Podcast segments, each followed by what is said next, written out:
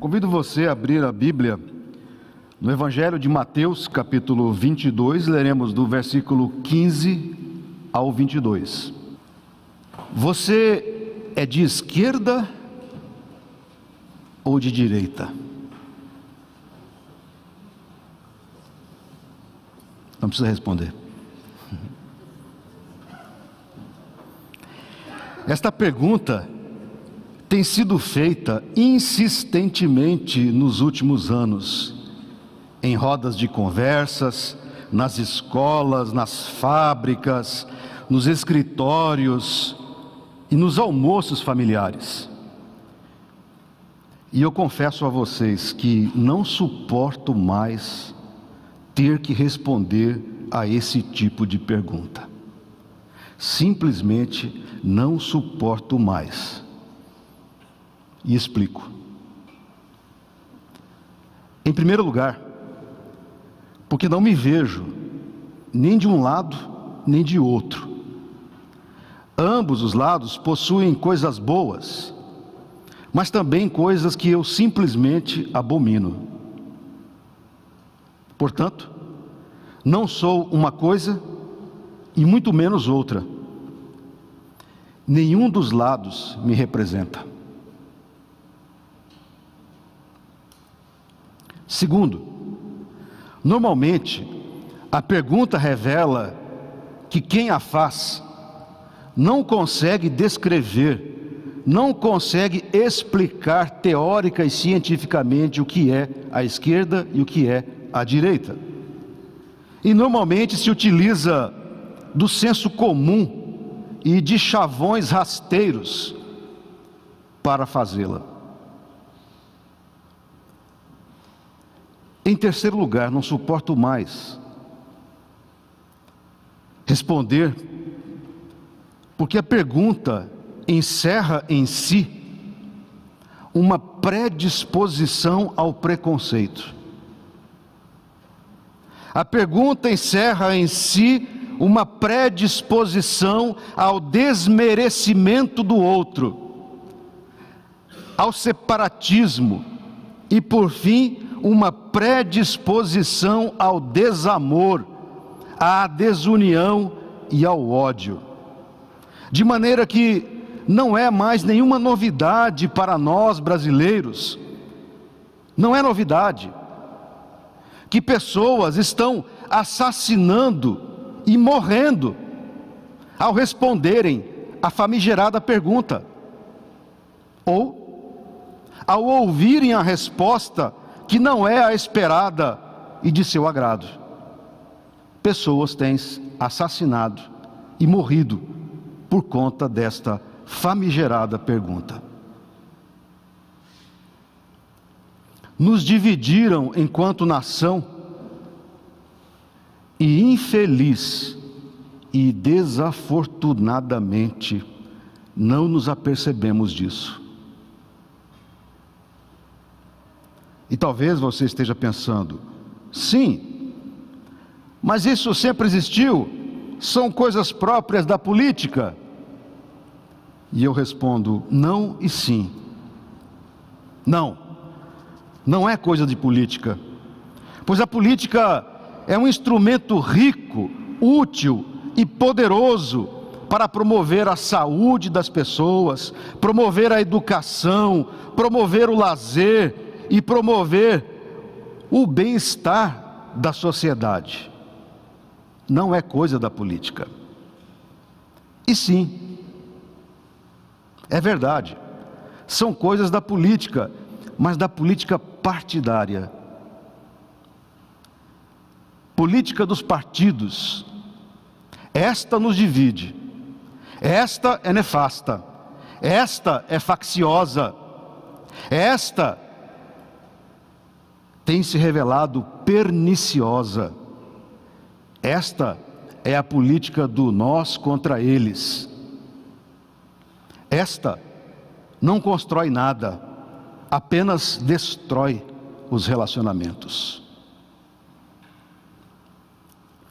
O problema, queridos irmãos e irmãs, é que esta onda, se assim podemos chamar este fenômeno, invadiu a igreja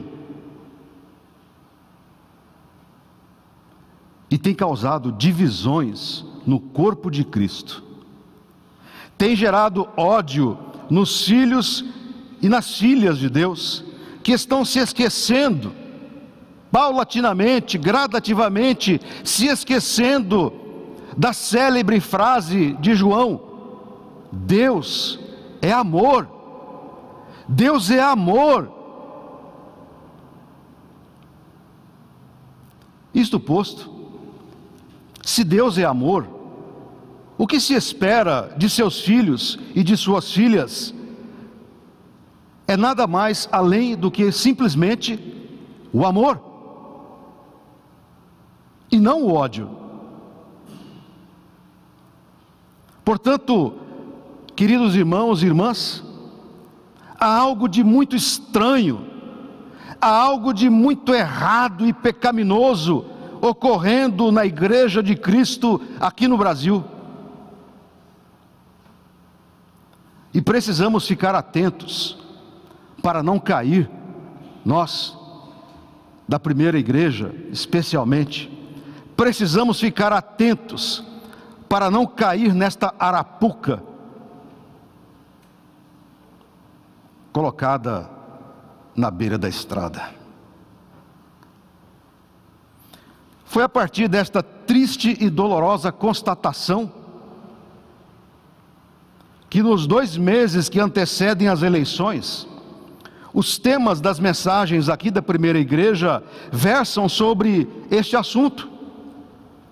Em agosto, os pastores pregaram norteados pelo tema dupla cidadania da terra e dos céus, que se complementa neste mês de setembro com o tema que eh, nós temos: a César o que é de César e a Deus o que é de Deus.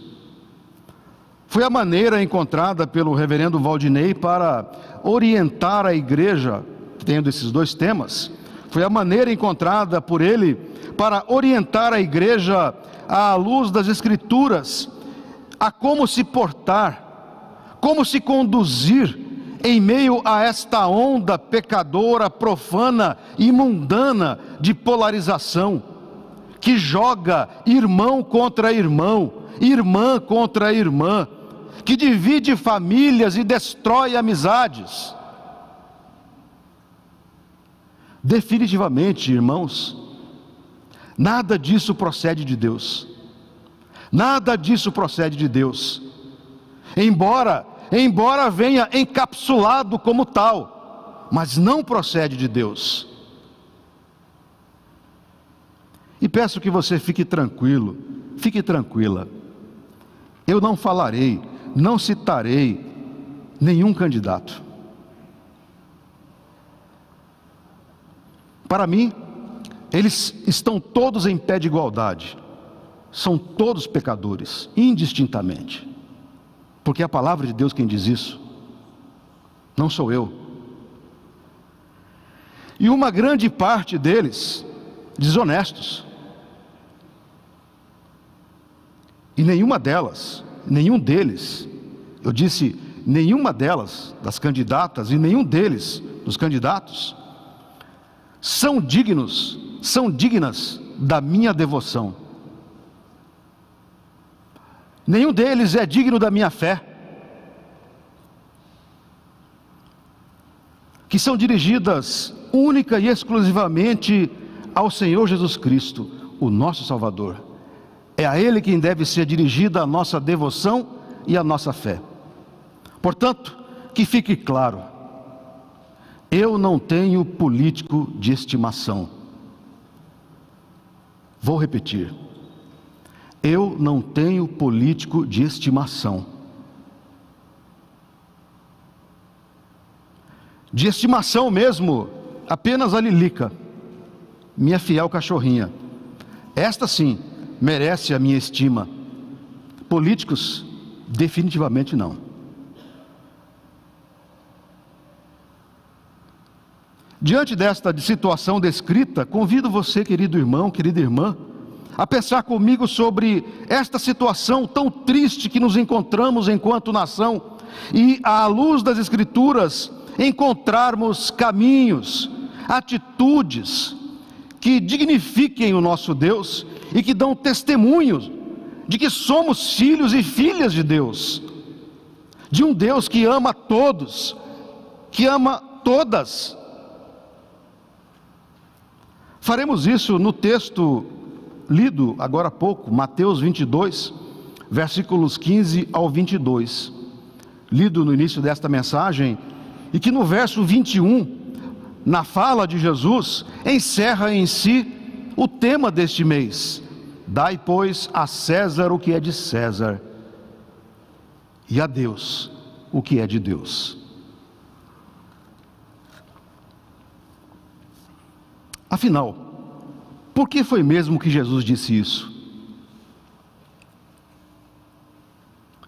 Para entendermos, é preciso antes esclarecer em detalhes o que estava oculto, o que estava nas entrelinhas daquela cena com Jesus Cristo.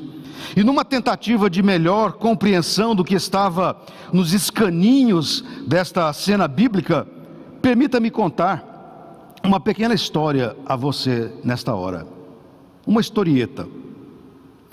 Conta-se que numa vila da Grécia antiga vivia um sábio, um sábio, famoso por ter sempre a resposta correta para todas as perguntas que fossem feitas a ele. Sábios são assim. Um dia, um jovem, achando-se muito esperto, conversando com um amigo, disse: Eu acho que eu sei como enganar o sábio. Vou pegar um passarinho, daqueles bem pequenininhos, e o levarei na minha mão, até a presença do sábio. Então, perguntarei a ele se o passarinho está vivo ou morto.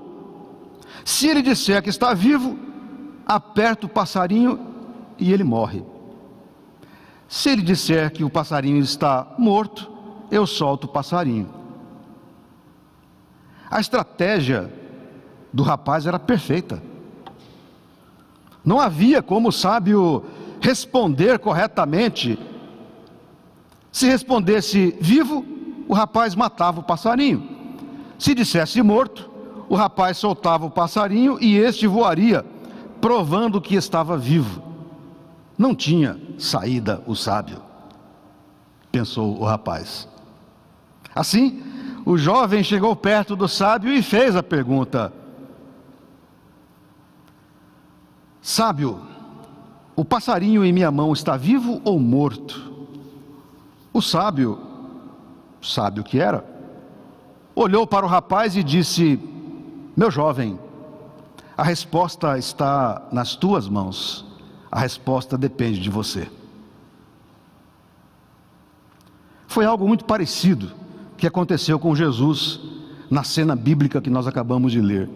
Foi algo muito parecido. O mais importante nessa narrativa é que não podemos nos esquecer que Israel estava sob o domínio do Império Romano. Esta era a cena e o contexto. E na condição de vassalos, os cidadãos israelenses tinham que pagar imposto ao Império Romano, opressor. Até aqui, tudo certo. Vassalos pagam impostos mesmo. O problema é que em Israel, em Israel, havia grupos que em assuntos políticos pensavam diferente. Não havia uma unanimidade como qualquer sociedade. Os fariseus achavam uma blasfêmia pagar imposto ao império romano opressor, ou seja, pagar imposto a César. E os herodianos, como o nome já os denuncia, eram afeitos a Herodes Antipas, aliado de Roma, E se fosse sindicalista, seria chamado de pelego.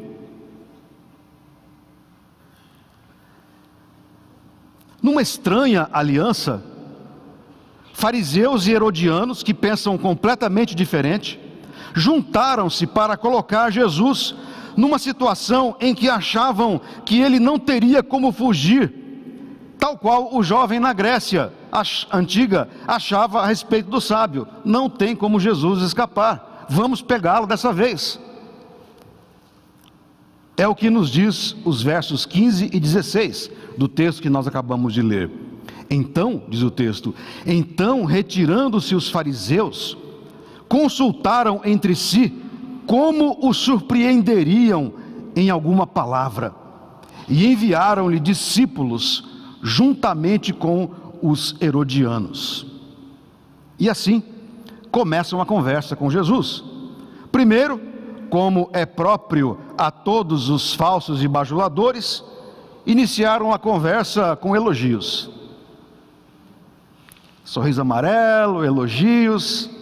Mestre, diz o texto, sabemos que és verdadeiro, que ensinas o caminho de Deus, de acordo com a verdade.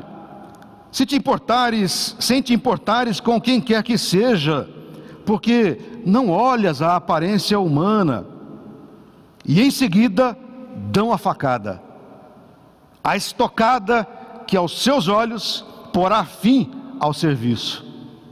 Dize-nos, pois, que te parece, mestre? É lícito pagar tributo a César ou não? Pois bem, queridos irmãos, o estratagema é o seguinte: se Jesus respondesse sim, que era lícito pagar imposto a César, possibilitaria aos fariseus levantarem opinião pública contra ele, acusando-o de traidor da pátria, traidor de Israel, que se vendera aos romanos. De outro lado, se a resposta de Jesus fosse não, não devemos pagar imposto a César, tal afirmação levantaria o ódio dos herodianos e lhes daria argumentos para o denunciarem a César, ao império, por traição, sublevação, ou seja, subversão. Não havia saída.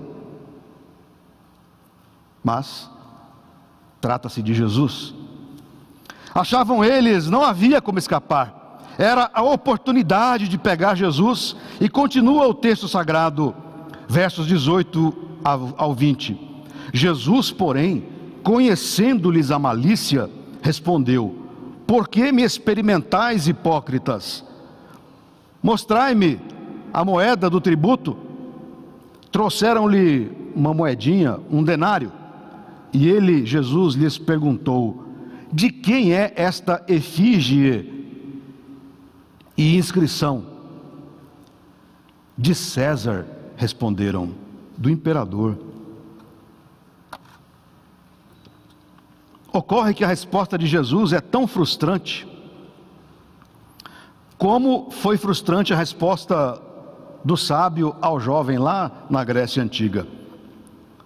Disse Jesus: Dai, pois, a César o que é de César, e a Deus o que é de Deus. Desconcertante. A resposta foi desconcertante. Tanto que no versículo 22 diz-nos o texto: ouvindo isto, se admiraram e deixando-o, foram-se. Perderam o argumento, perderam tudo. Desta maneira, Jesus estabeleceu a importante questão de que o cristão é cidadão de dois mundos. Eu e você somos cidadãos de dois mundos: o terrestre, com todas as obrigações a ele inerentes, e ao mundo celeste, com todas as implicações que também isto acarreta aos cidadãos da pátria celestial. O cristão não pode viver alienado do mundo, porque vive no mundo, uma vez que é sal e luz para o mundo e do mundo, vivendo para fazer a diferença no mundo, mas sem se esquecer de sua cidadania celestial, atuando como embaixador de Deus aqui no reino terrestre. Eu e você somos cidadãos daqui e do céu. No mês passado foram pregados sermões que nos mostraram que o povo de Deus possui esta dupla cidadania. A terrena e a celestial, e que cada qual requer atitudes específicas de seus cidadãos. Jesus sabia disso. Jesus sabia disso. Razão pela qual afirmou que devemos oferecer a César o que é de César, devemos cumprir a nossa cidadania terrena devemos oferecer a César o que lhe é de direito. A questão colocada para Jesus pelos fariseus e herodianos era o pagamento dos impostos, num contexto de dominação do Império Romano. Muito difícil. Para nós, cidadãos brasileiros no século 21, esta é uma questão vencida. Impostos, pagar impostos, fazem parte do nosso cotidiano. Mesmo que inconscientemente, quando compramos qualquer coisa e pagamos impostos embutidos, nem nos damos conta disso muitas vezes, que estamos pagando impostos. Pagar imposto para nós já é uma questão resolvida, não é um problema. Será que hoje, no século 21, é só isso o que nos compete? para oferecer a César, pagar imposto? Será que é só isso? Que nos faz cidadãos terrenos? Não. Claro que não. As coisas evoluem, as sociedades evoluem e nós evoluímos. As compreensões evoluem.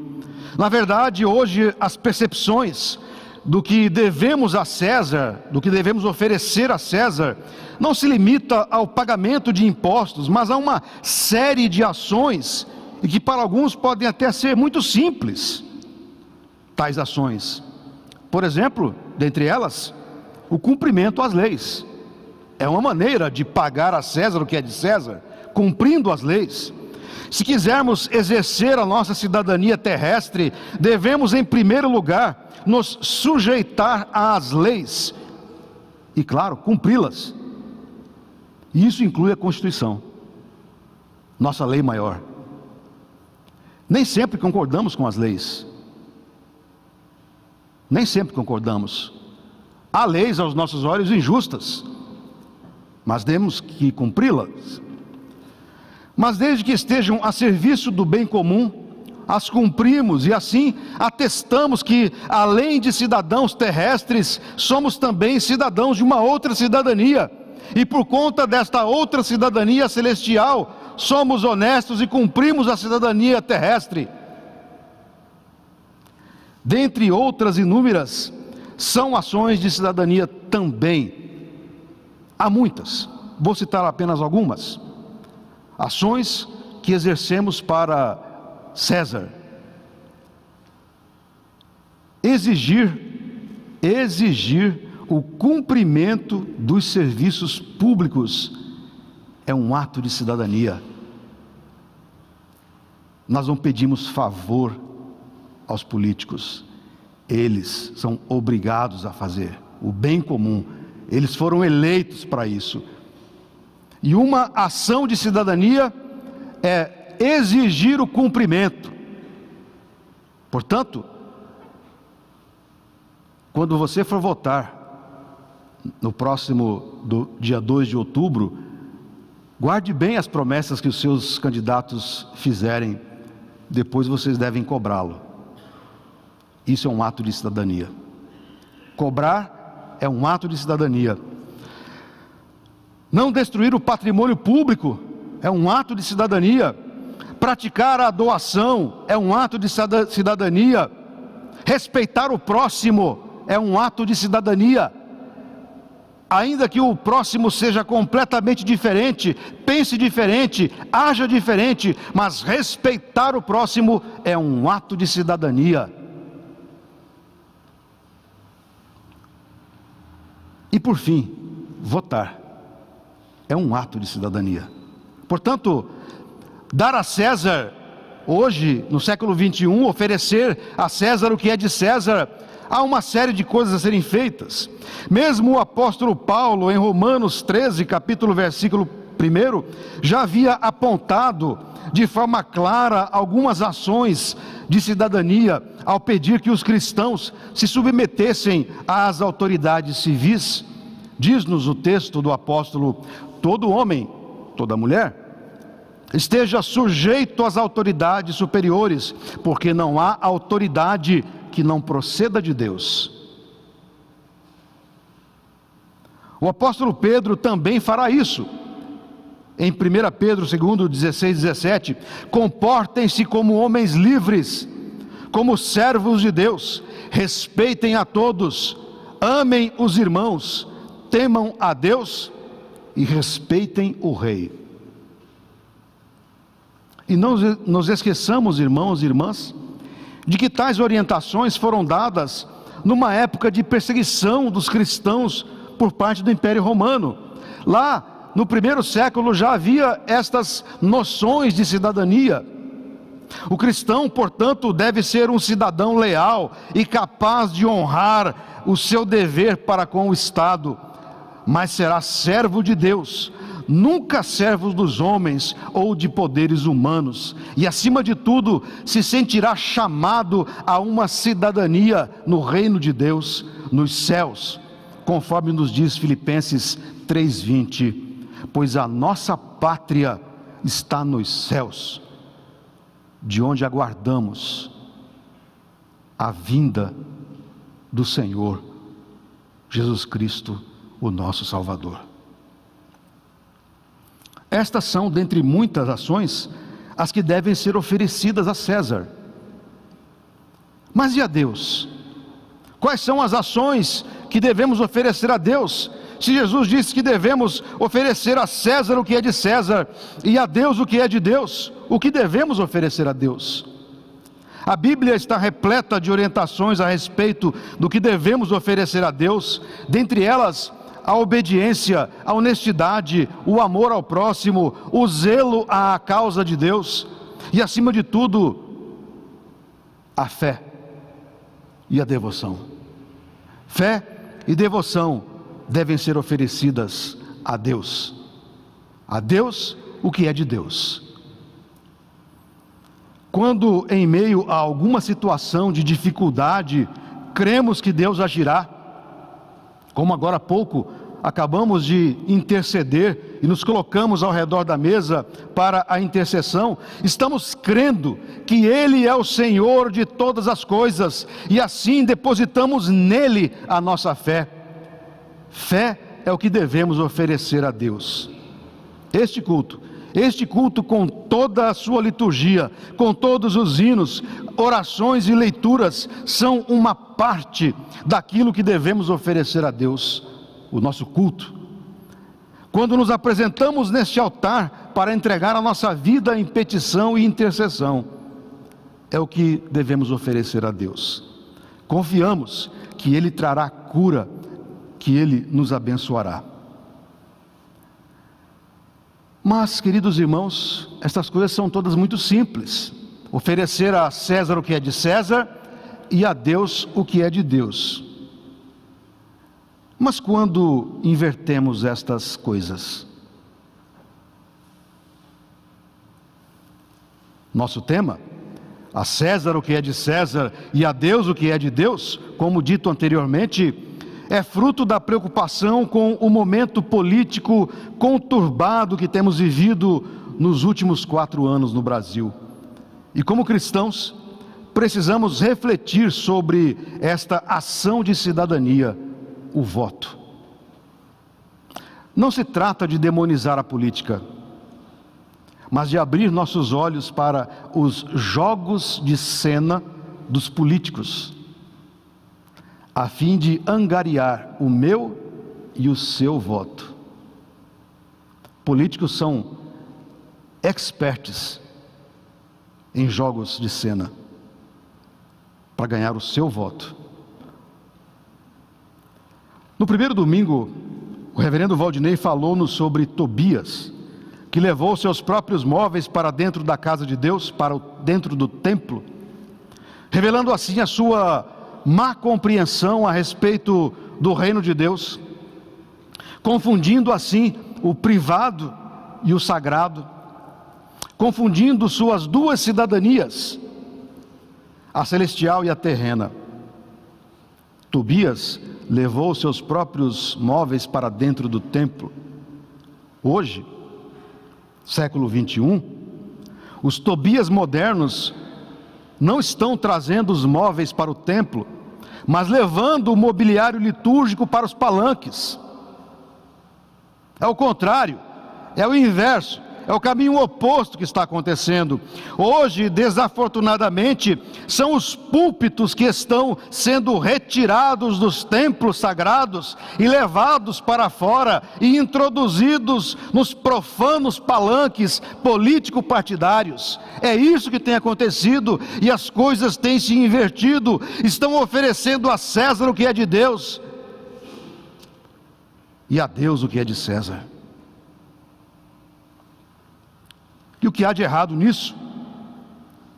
O problema é que a igreja, ao invés de adorar a Deus nos templos, é levada, é induzida a prestar, devo, prestar devoção aos políticos em seus altares palanques, invertendo assim a orientação de Jesus, e assim oferecem a César o que é devido a Deus e a Deus o que é devido a César.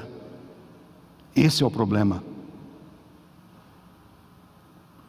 Embora haja consenso de que a política é um bem à sociedade, se conduzida por este prisma, acaba sendo divinizada e seus agentes, os políticos, adorados como homens e mulheres que falam em nome de Deus.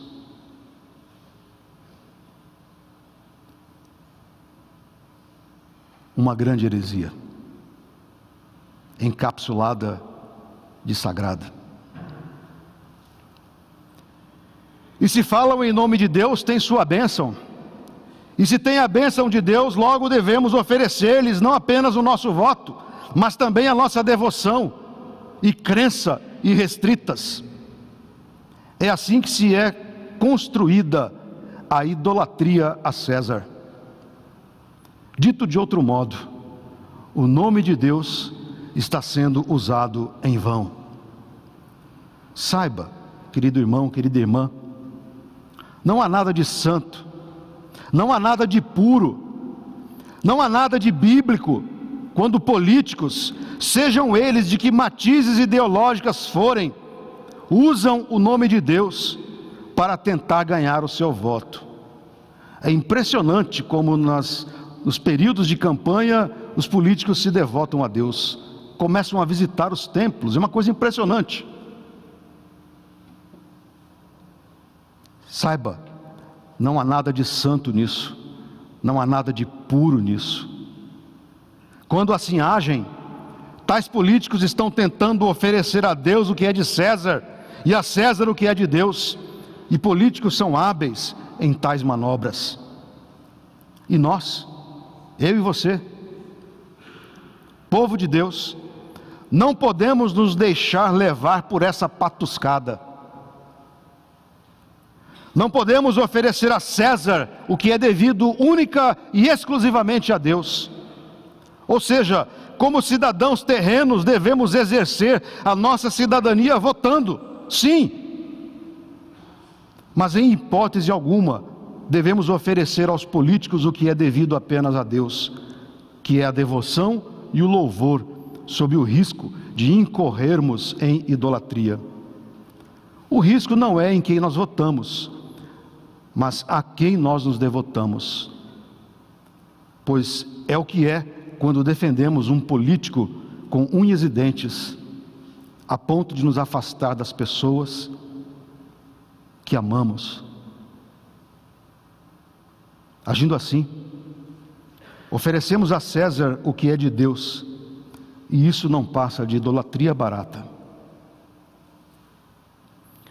Quando políticos se apresentam como únicos salvadores da pátria, o povo incorre em idolatria política e adoração civil. Foi assim, ao longo da história, inúmeras vezes. Foi assim com Hitler na Alemanha, foi assim com Stalin na ex-União Soviética, foi assim com Fidel Castro em Cuba e é assim com Kim Jong-un na Coreia do Norte. Nós somos cidadãos do Reino Celeste e precisamos entregar a Deus o que é de Deus. Concluo. Querido irmão, querida irmã, estamos a exatos 14 dias das eleições. A resposta de Jesus aos fariseus e herodianos tem ecoado ao longo da história e chega até mim, chega até você. A palavra de Jesus, a resposta de Jesus chega até nós. Dai, pois, a César o que é de César, e a Deus o que é de Deus. A orientação de Jesus é mais atual do que nunca passou por todos os reinos e por toda a história humana e chega até o seu coração nesta manhã, chega até o seu ouvido nesta manhã. Dai, pois, a César o que é de César. Façamos isso. Façamos isso. Exerça o seu voto. Vote. Vote com alegria. Vote com o desejo de melhorar a sociedade. Ofereça a César o que é de César. Vote mas ofereça a Deus o que é de Deus, que é a devoção e a fé. Não inverta as coisas. Não ofereça a César aquilo que é de Deus. E se você em algum momento sentiu-se tentado a fazer isso, peça perdão. Peça perdão e continue oferecendo a Deus o que é de Deus. A sua fé, a sua esperança, a sua devoção, pois Ele é o único que é digno de receber toda adoração. Em contrapartida, você é chamado, você é chamada nesta manhã a exercer a sua cidadania terrestre e oferecer a César o que é de César, o voto. Exerça o seu direito. Mais que as propostas, avalie a vida pregressa dos candidatos e das candidatas. Veja se possuem um, um histórico de envolvimento com questões relevantes para a sociedade e não se esqueça: políticos são apenas políticos e jamais podem tomar o lugar de Deus em nossa vida. Políticos são apenas políticos. Seja o candidato da esquerda, do centro, da direita, de cima, de baixo, ofereça-lhe o seu voto, mas jamais a sua devoção. E acima de tudo, ofereça a Deus o que é de Deus. Tenha fé que o mundo, e mais especificamente o Brasil, são propriedades de Deus. Ele é o soberano sobre as nações. Os homens e mulheres políticos são apenas agentes para isso. Apenas possuem o mandato dado por Deus para exercer o governo terrestre. E todos eles, todas elas, políticos, políticas, se prostrarão aos pés do Senhor e lhes renderão o louvor devido. Filipenses capítulo 2 concluo esta meditação. Para que ao nome de Jesus se dobre todo o joelho dos que estão nos céus e na terra e debaixo da terra, e toda língua confesse que Jesus Cristo é o Senhor, para a glória de de Deus Pai. A Deus, pois, toda a glória. Que Deus nos abençoe. Amém.